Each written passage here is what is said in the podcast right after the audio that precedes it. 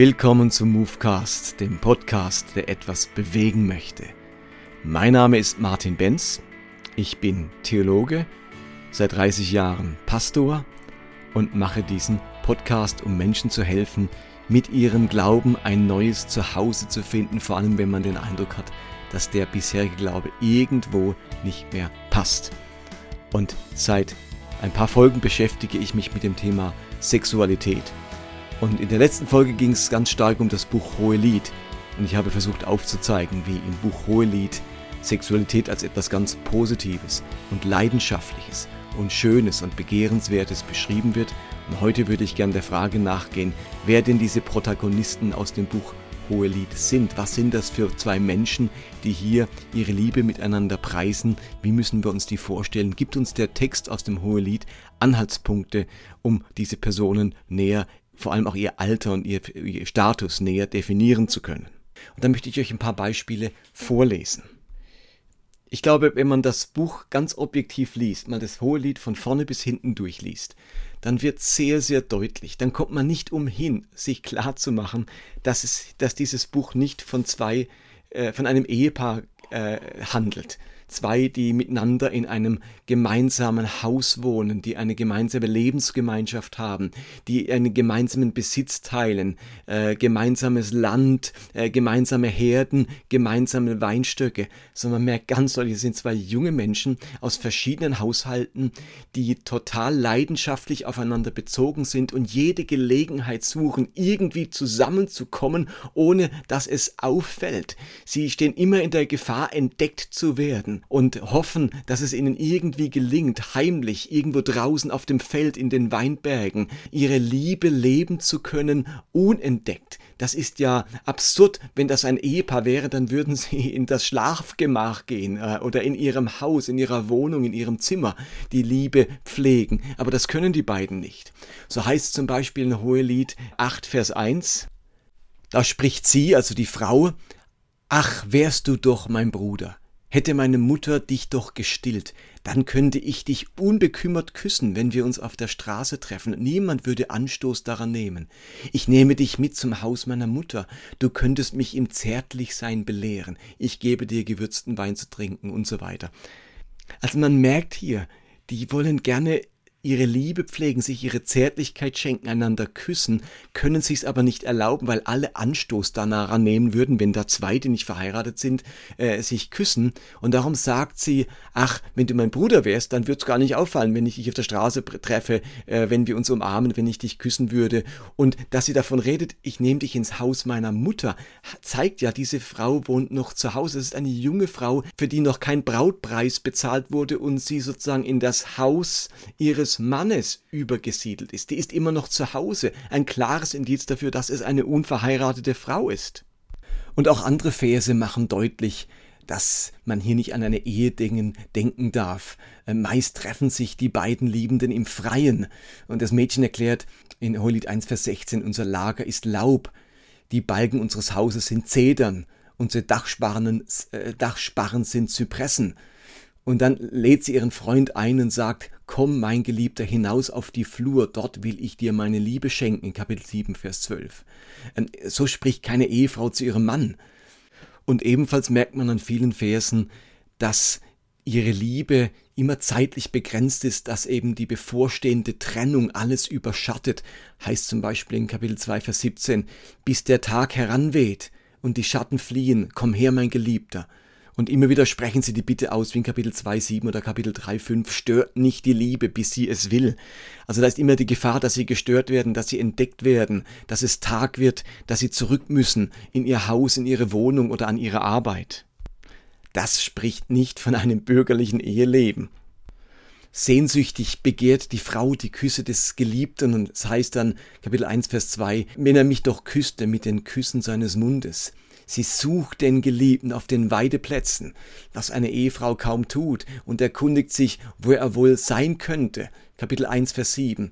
Sie verlangt, im Schatten des Geliebten zu sitzen, Kapitel 2, Vers 3. Sie sehnt sich nach ihm eine lange Nacht und macht sich schließlich auf, ihn in der Nacht zu suchen, was dem Verhalten einer Ehefrau schwerlich entspricht. Die muss sich nur im Bett rumdrehen, dann hat sie ihren Geliebten neben sich. Die muss raus, die wartet die ganze, die hat die ganze Nacht Sehnsucht und irgendwann hält sie es nicht mehr aus, macht sich mitten in der Nacht auf, um zu ihrem Geliebten zu kommen. All das äh, spricht überhaupt nicht davon, dass da zwei miteinander leben, zusammenleben, in einer Lebensgemeinschaft sind, sondern die sind in unterschiedlichen Orten zu Hause und trotzdem schwer ineinander verliebt und voller Sehnsucht auf Sexualität. Das Hohelied beschreibt nicht die Sehnsucht von Zweien, die gerne miteinander Gespräche führen, die gerne die Welt bereisen wollen oder äh, gerne ein Projekt miteinander verwirklichen, sondern das ganze Hohelied spricht nur von körperlicher Sehnsucht von zwei Menschen, die hier durch all diese Verse offensichtlich nicht zusammengelebt haben und deswegen auch nicht verheiratet waren.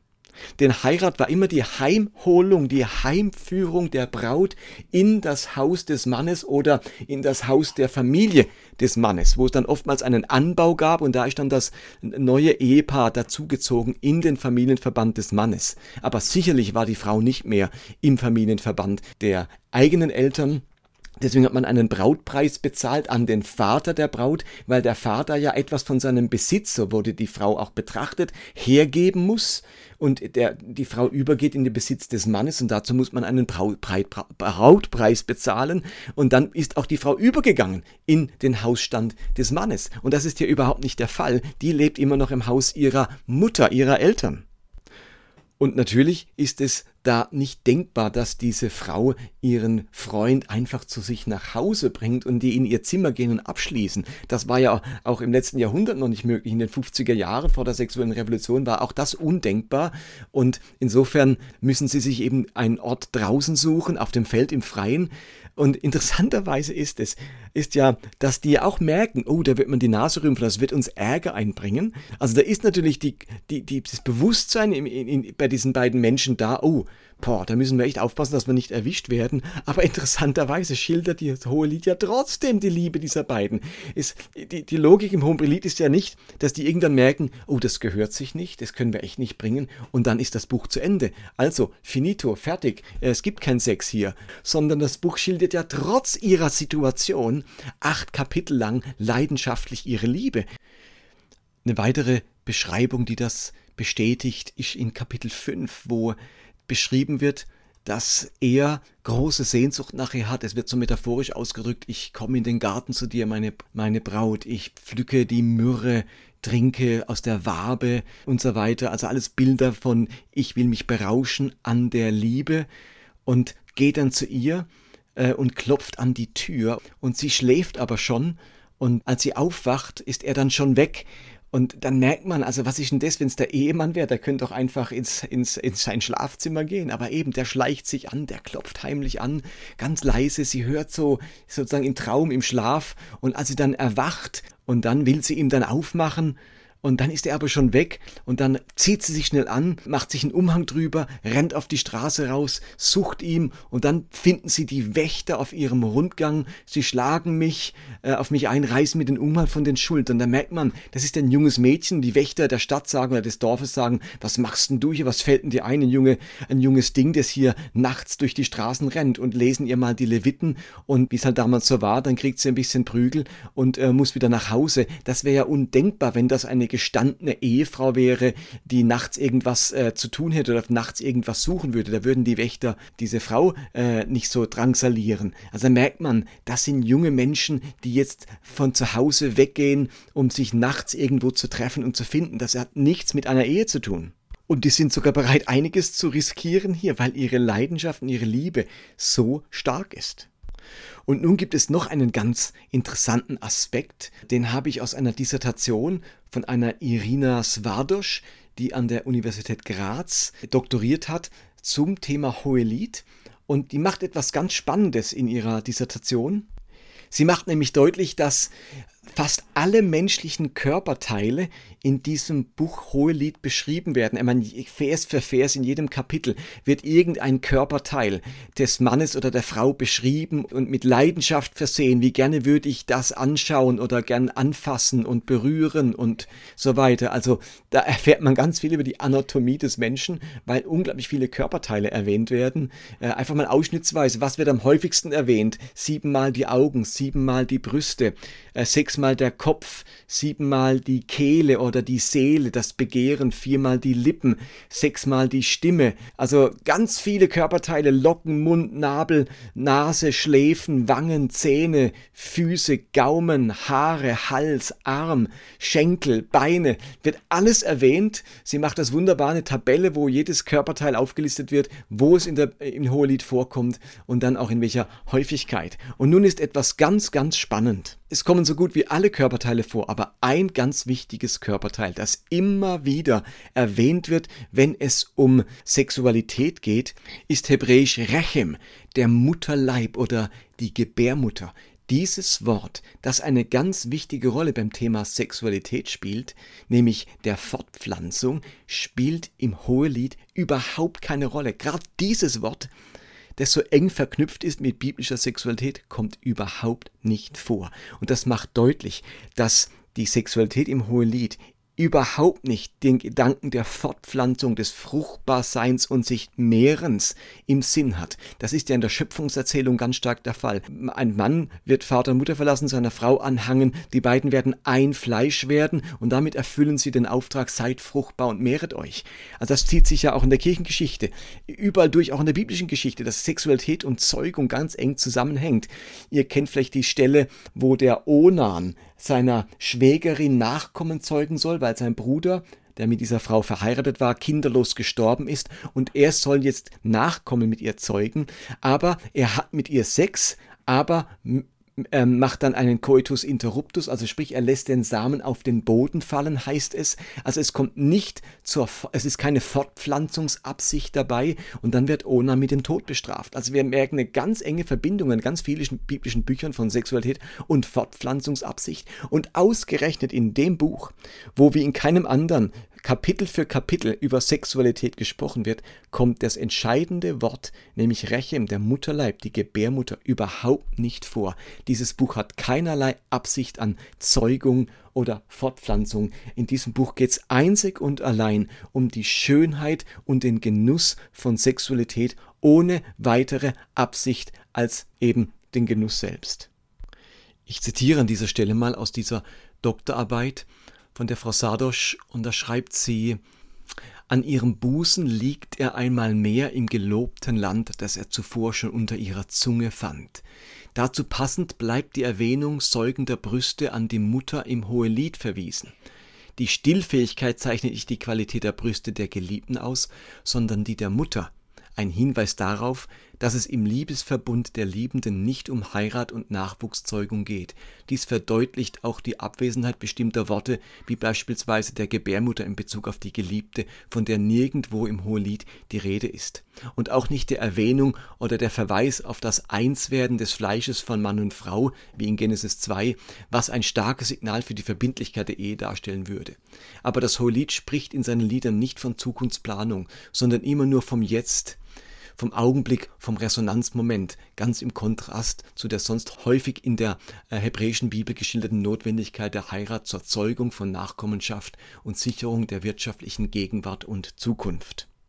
Soweit das Zitat aus dieser Doktorarbeit. Und das Hohe Lied steht damit schon ein wenig quer in der Landschaft, weil es sonst übliche Gepflogenheiten der hebräischen Bibel nicht aufgreift, sondern wirklich die Liebe zwischen zwei jungen Menschen schildert, die nicht verheiratet sind. Es ist mir aber auch ganz wichtig zu betonen, dass wir trotzdem eine hohe Verbindlichkeit dieser beiden Menschen finden. Das ist nicht einfach so eine kurzlebige Beziehung, nur ein Affekt, ein One-Night-Stand, sondern übers ganze Buch hinweg, in Kapitel 2, in Kapitel 6, in Kapitel 7, drücken die beiden immer wieder aus, mein Liebster gehört mir und ich gehöre ihm. Oder Kapitel 6, ich gehöre meinem Geliebten und mein Geliebter gehört mir. Kapitel 7, ich gehöre meinem Geliebten und sein Verlangen gilt mir.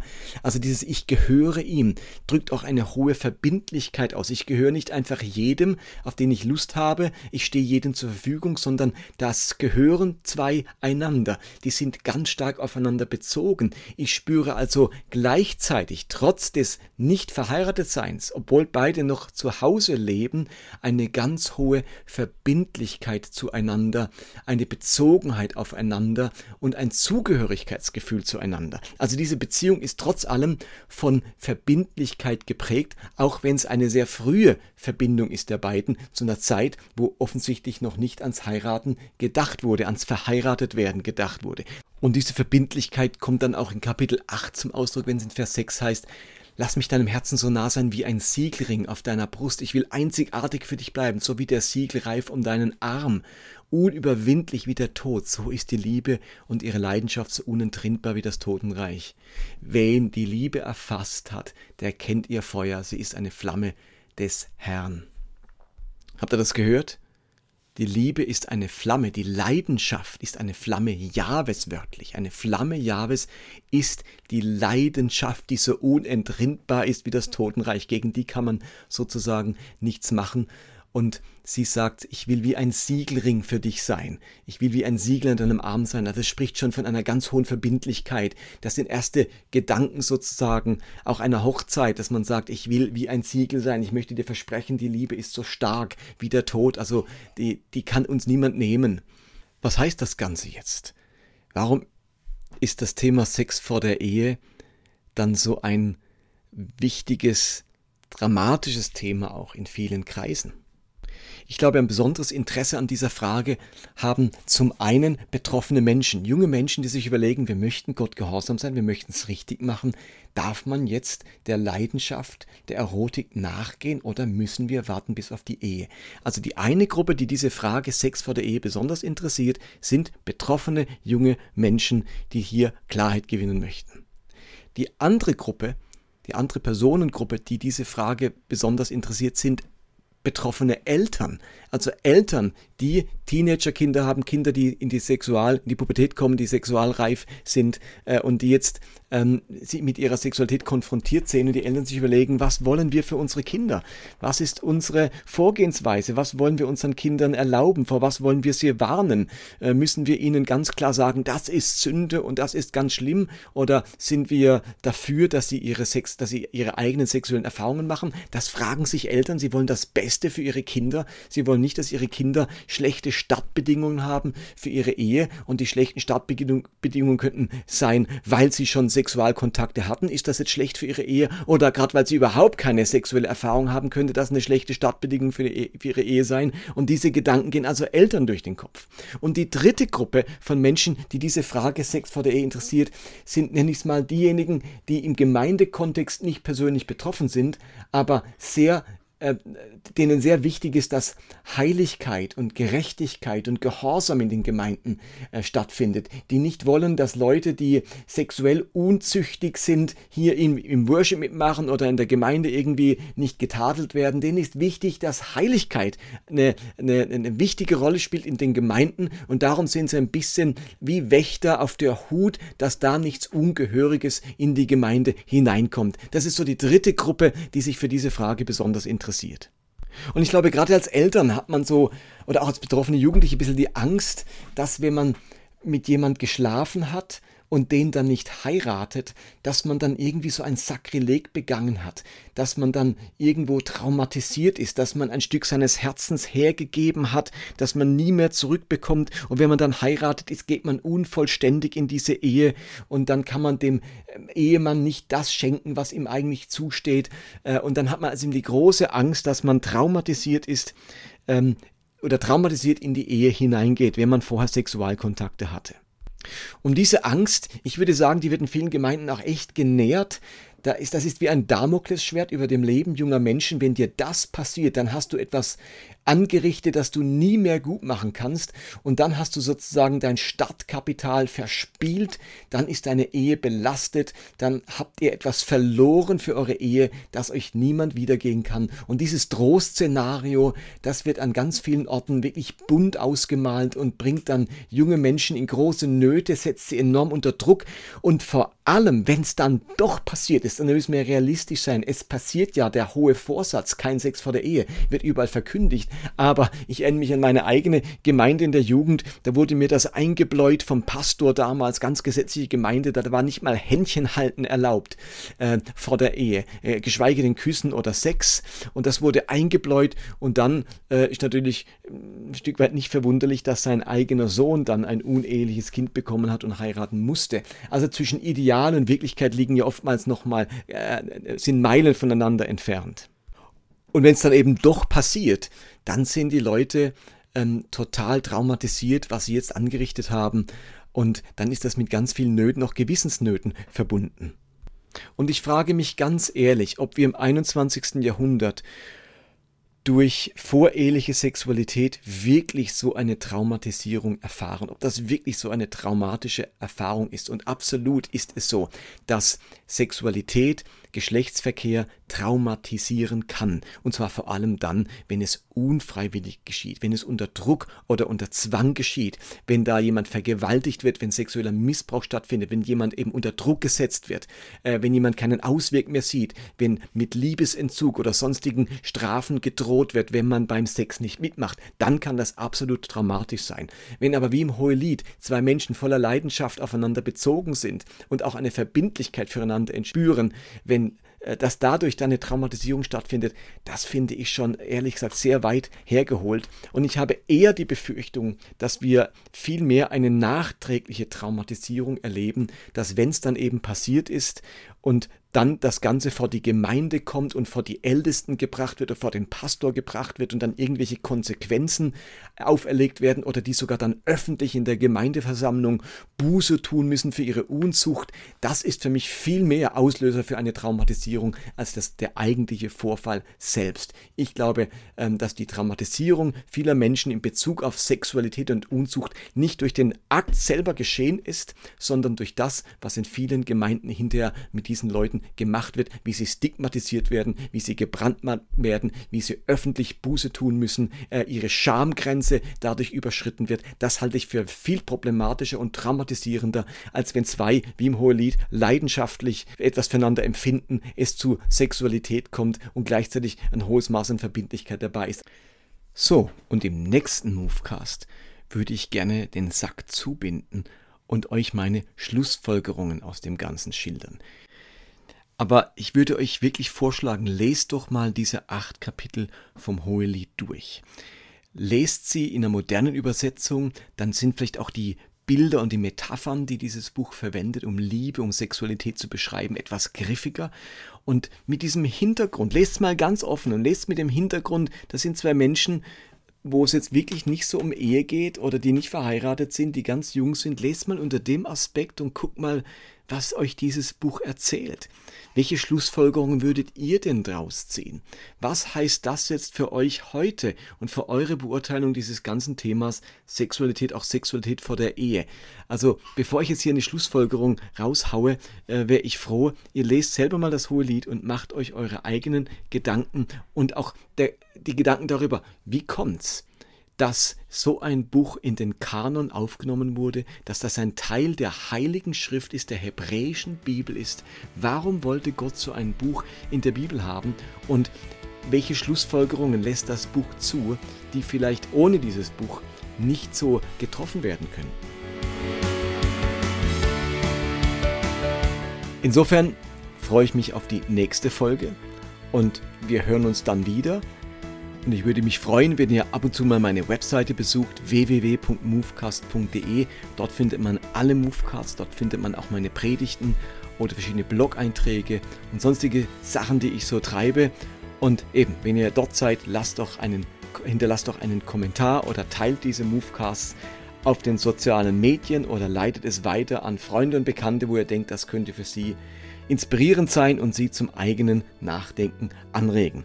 Insofern wünsche ich euch alles Gute, Gottes Segen, Shalom, Frieden für unsere Herzen und Frieden für die Welt.